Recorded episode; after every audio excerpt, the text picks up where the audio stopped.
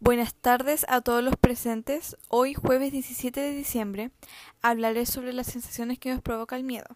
Con esta pequeña introducción daré a hablar sobre el miedo. Pero, ¿qué es el miedo? El miedo. Sensación de angustia provocada por la presencia de un peligro real o imaginario. Por ejemplo, la oscuridad le provocaba un medio cerval.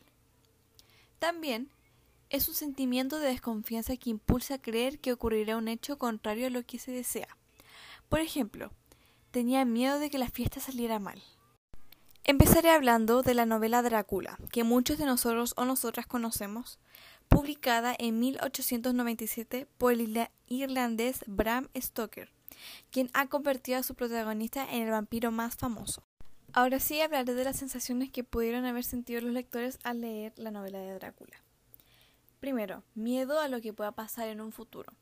Esto se ve más en un conflicto, cuando el personaje principal puede morir y él no lo sabe. A medida que vamos leyendo y vemos que los malos empiezan a tramar cosas y el, el personaje principal o secundario le pueden pasar cosas y tú sí lo sabes, pero ellos no, entonces tienes miedo de ver si el plan que tramaron ellos puede funcionar o no.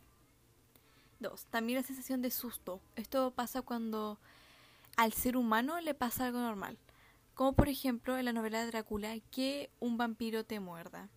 Eso es el susto para el lector al ver algo tan anormal y las personas dentro de la historia. Piel de gallina. La mayoría de las veces esa sensación está presente cuando algo te da inseguridad o estás en peligro. Espero les haya quedado claro las sensaciones del miedo, que son las mismas que se pueden experimentar en la novela de Drácula. Con esto voy a finalizar mi podcast.